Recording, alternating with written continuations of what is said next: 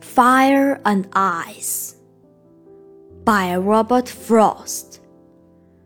Read by Ben.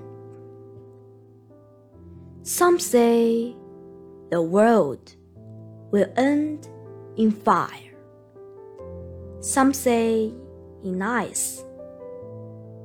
From what I've tasted of desire, I hold with those who favor fire.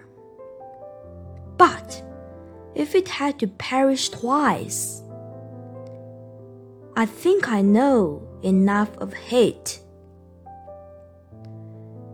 to say that for destruction, ice is also great and would suffice. 火与冰。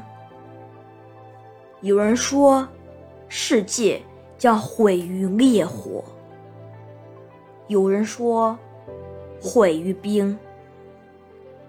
我对于欲望体味的够多，所以我赞同这一件：毁于火。但如果世界需两次沉沦，那么对憎恨，我懂得深切。